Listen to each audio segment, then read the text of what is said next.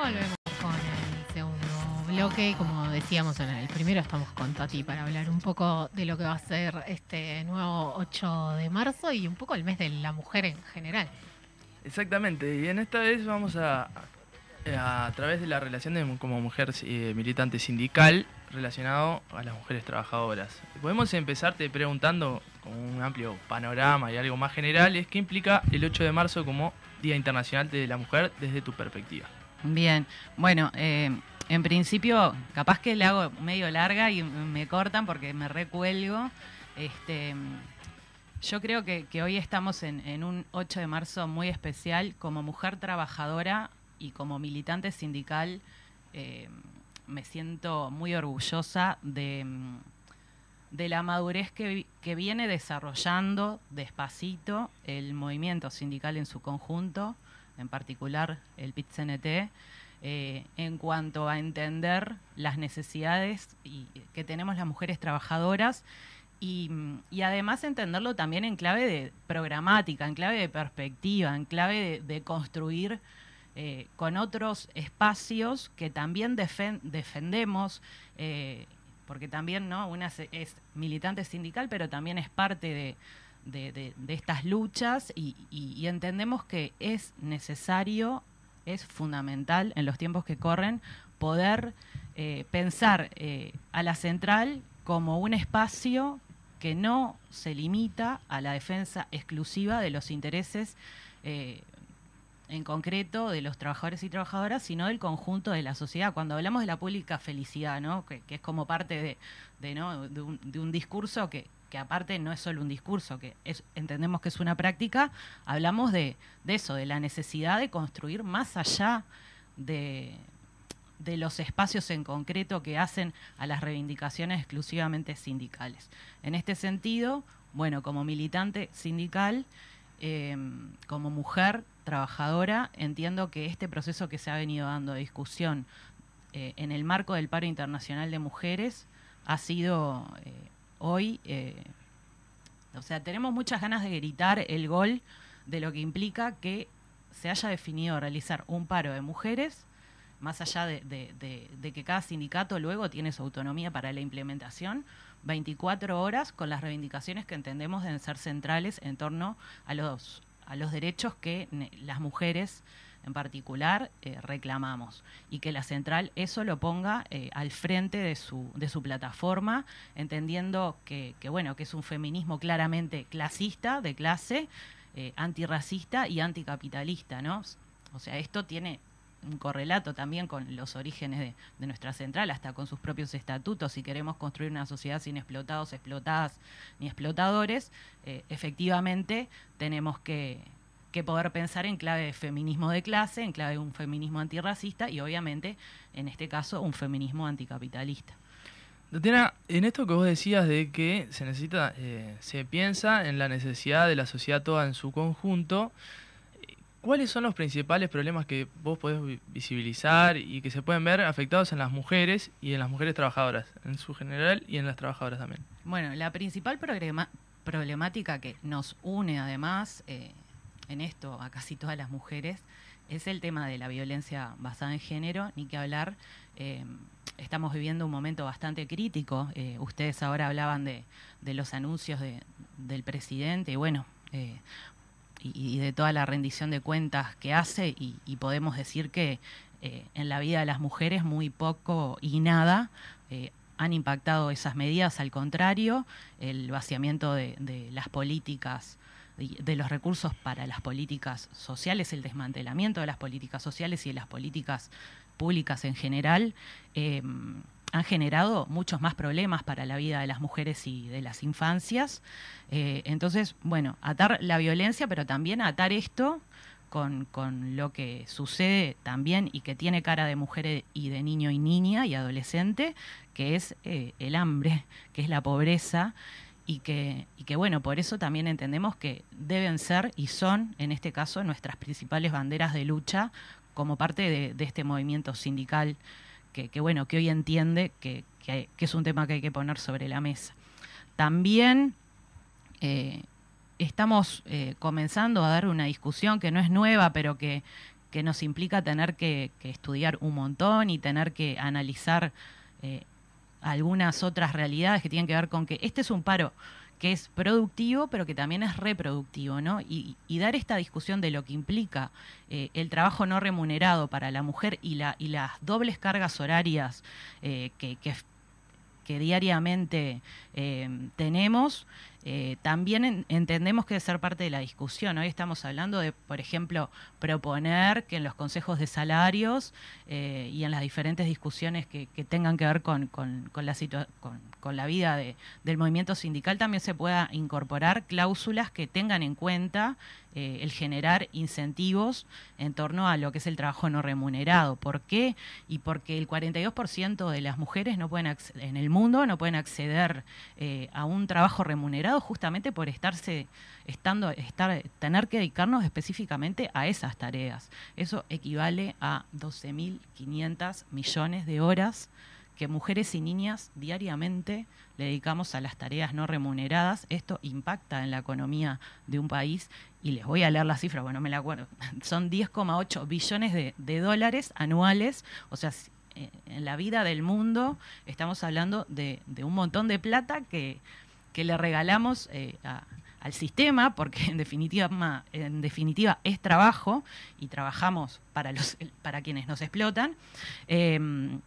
y en ese sentido, eh, entendemos que también es parte de una discusión central. Esto atado también a lo que es la reforma de la seguridad social, que tampoco logra saldar bajo ningún concepto la deuda histórica que hay en relación a las mujeres, no solo porque además vamos a trabajar más y, ganar menos, o sea, vamos a trabajar más tiempo y vamos a cobrar menos plata, sino que también, además, esta dimensión del trabajo no remunerado no es tenido en cuenta, por lo tanto, vamos a trabajar más y vamos a llegar en muchas peores condiciones, producto de que tenemos doble jornadas de trabajo. Bueno, y quienes militamos también podemos decir que tenemos triple jornadas de trabajo este, en, en,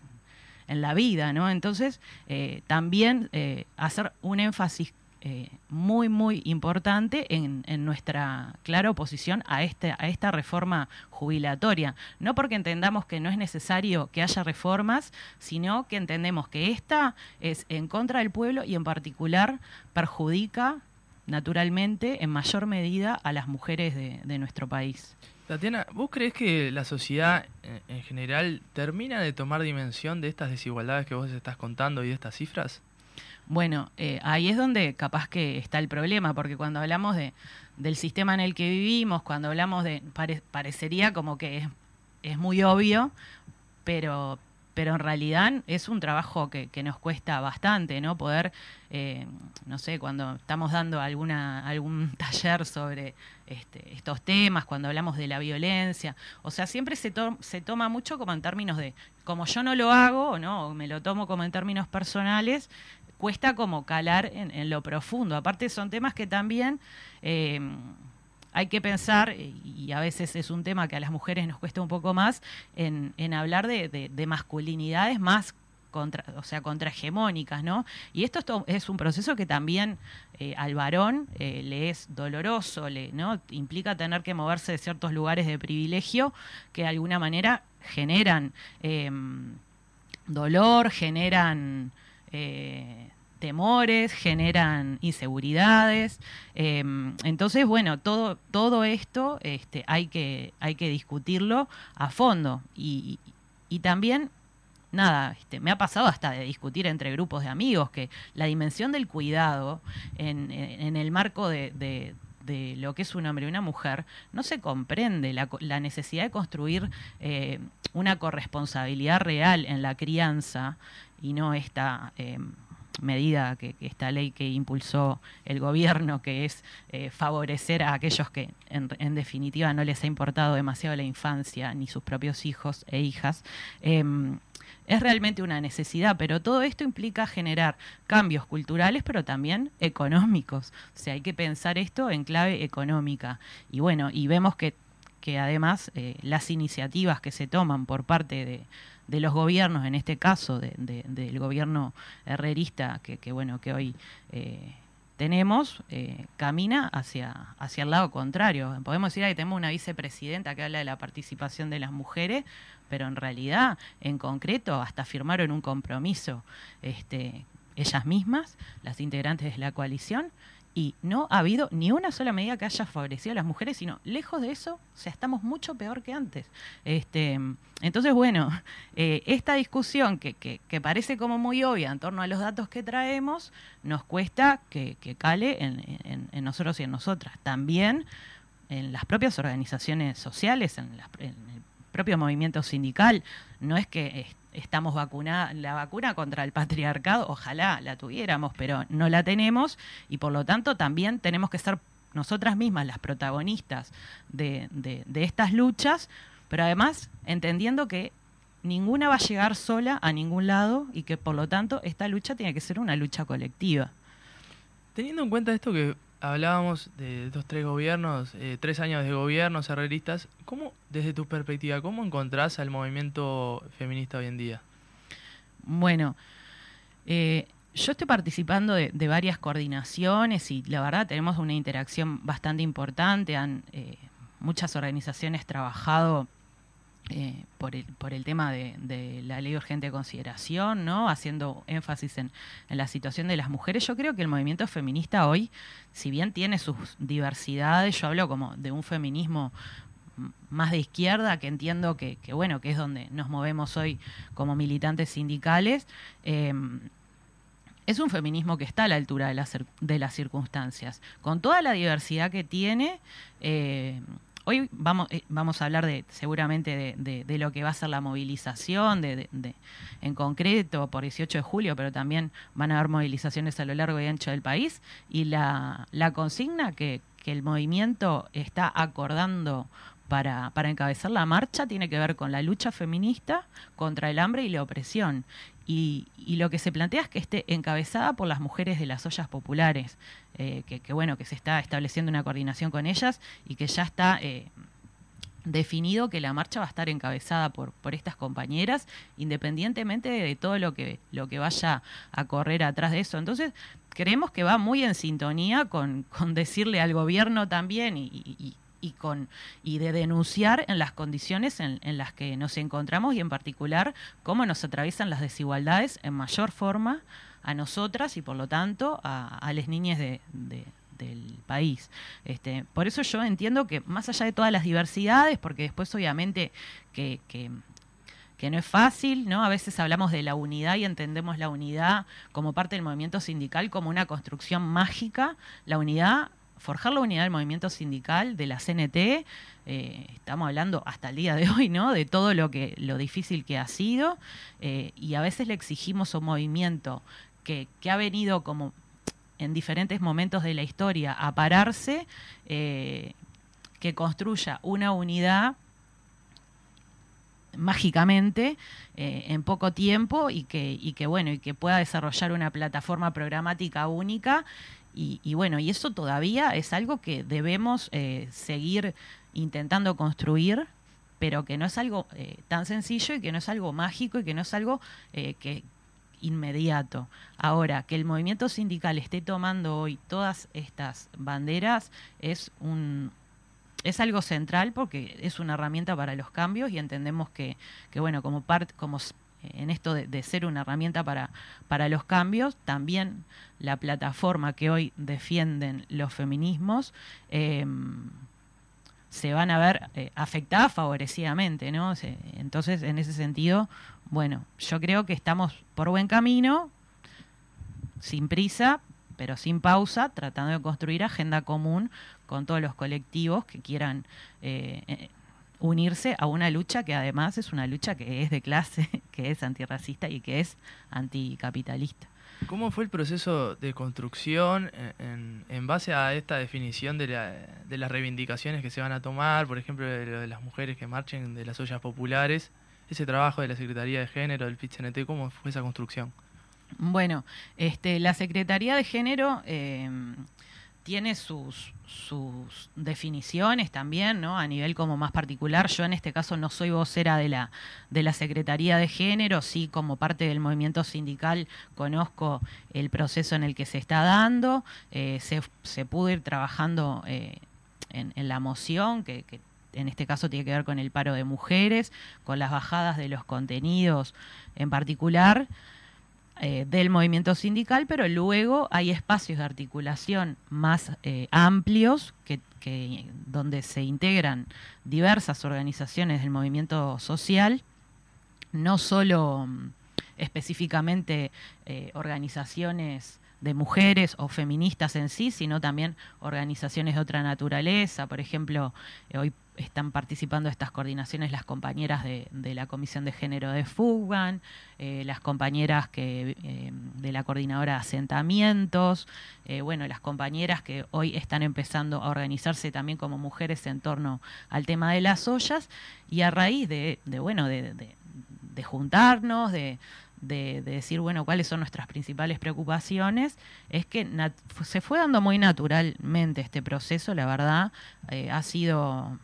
capaz que producto de lo mal que estamos, este, como mucho más sencillo sintetizar eh,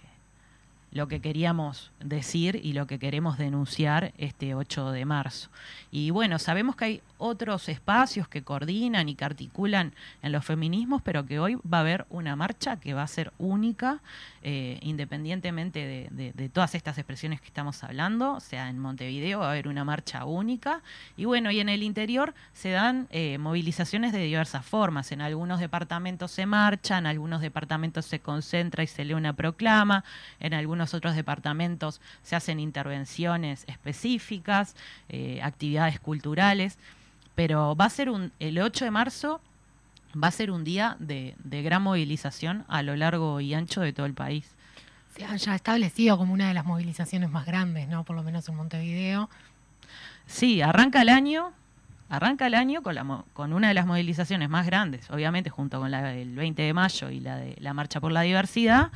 pero hoy es innegable que el 8 de marzo es la que abre el año movilizando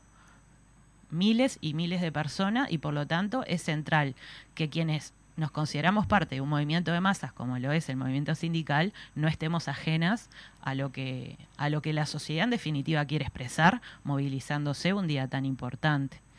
En el medio de, la pandemia hubo movilizaciones como descentralizadas, que, a raíz de bueno la situación en ese momento, que, que permitió llevar como el feminismo capaz que a, los barrios, o por lo menos ese tipo de instancias, a barrios donde antes no, no llegaban. Y si bien ahora se volvió a la marcha central, bueno, la, la iniciativa de la Intendencia, de los boletos gratis para poder participar en la movilización y demás, eh, genera también ese movimiento, esa expectativa por la fecha.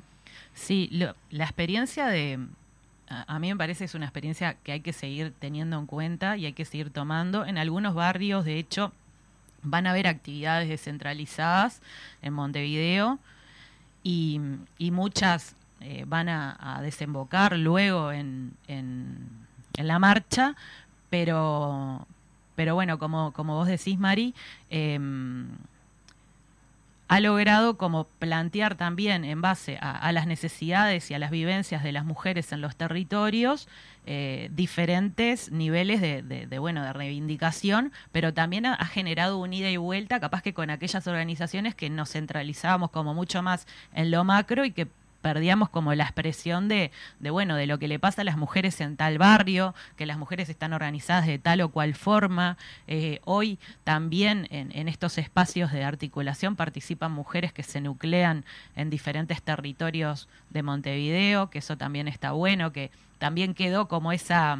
esa célula a, raíz de la pandemia que nos hizo pensar en otras formas de, de manifestarnos y, que hoy también son parte de, estas articulaciones, ¿no? Te llevo a un plano más institucional. ¿Qué, ¿Qué opinás acerca de las acciones, acerca de las políticas o no políticas de este actual gobierno en relación a la igualdad de género? Y en realidad es un, o sea, em, es mucho, es mucho discurso y, poco y, pocos hechos. Eh, todas las medidas que o sea, está, por ejemplo, si vamos a la participación de las mujeres a nivel parlamentario o la participación de las mujeres a nivel, o sea, vos ves las fotos de, de, ¿no? Porque en realidad ellos capaz que tienen un discurso como mucho más centralizado en la participación política, pero después en, en lo concreto, en lo que respecta a las políticas de igualdad hacia las mujeres, eh, estamos como retrocediendo años luz. Y, y, no es que veníamos tampoco en la panacea, pero o sea, hoy que, que los recursos eh, para la justicia, ¿no? Que, son sumamente necesarios para aplicar la ley de violencia basada en género, que no estén, que, que no sean suficientes, que, ni se piense en eso, eh, nos pone una situación muy compleja a, las mujeres y, y, a las niñas y niños que, nos, nos, tenemos que enfrentar diariamente a situaciones de violencia, ni que hablar eh, en lo que respecta a la emergencia alimentaria, que si estamos hablando de que son los niños y las niñas los que se ven más afectados por, por ellos dicen que es la pandemia, ya pasó la pandemia y estamos diciendo que las medidas que ha tomado el gobierno no le han metido la mano en el bolsillo a los que se la tienen que meter, sino lejos de eso, este, las medidas que toman están favoreciendo a muy pocos, aún con estas eh, nuevas propuestas. Eh, no nos estamos viendo favorecidas. Las políticas de igualdad en cuanto a la participación de las mujeres, si vemos las fotos, de las diferentes fotos, yo veía incluso ahora la de la escena de, del Parlamento y la rendición de cuentas, y para ver una mujer había que agarrar un telescopio. Este, entonces, bueno, eh, yo veo que, que esto capaz que es como más personal, porque en definitiva ni siquiera nos estamos centrando hoy a nivel del movimiento en esa discusión, pero entiendo que, que hay mucho discurso, pero que hay poca, poco, poco en la práctica, ¿no? Este, y, y bueno, y en ese sentido también que, que hoy digan que, el, el, 8 de marzo no es su fecha, ¿no? O sea, hoy las mujeres del gobierno dicen que porque, ¿no? porque se expresa el PIT-CNT de determinada forma que, que, no van a participar. Eh, también habla de, de, lo poco que les importa efectivamente la vida de las mujeres, porque si estamos hablando de que es una marcha sumamente diversa, donde nadie le prohíbe la participación a nadie, que no quieran participar de esa marcha, está hablando más de lo que son ellas que de lo que somos nosotras. Este, y bueno, y claramente no son, eh, no practican un, un, feminismo de clase, o sí, un feminismo de clase al servicio de la, de, de, la clase que ostenta el poder y que, y que, digamos, de alguna manera es la que nos explota, ¿no? Entonces, bueno, sí, ellas también practican un feminismo de clase, es un, una, un, feminismo de clase al servicio de muy pocos, y en este caso de muy pocas. Eh, entonces, eh, también hay que decirlo con, mucha sinceridad. O sea, eh, están parados y paradas en la vereda enfrente. De, si, si las grandes mayorías no se ven favorecidas con, estas medidas, menos nos vamos a ver favorecidas nosotras, o sea que arrancamos perdiendo ya un montón. Y bueno, y no no sé, es muy difícil rescatarles algo, sinceramente. Bueno, muchas gracias Tatiana. La verdad que te hemos hecho una cantidad de preguntas, así que te dejamos descansar. Y muchas gracias por estar de nuevo y quedas comprometida, como hacemos con todos los invitados, a venir cuando quieras. Bueno, gracias por la invitación. Bueno, pasó la palabra de Tatiana Antunes, eh, militante sindical y feminista. Nos vamos a la tanda musical y venimos con el cierre de la mecha.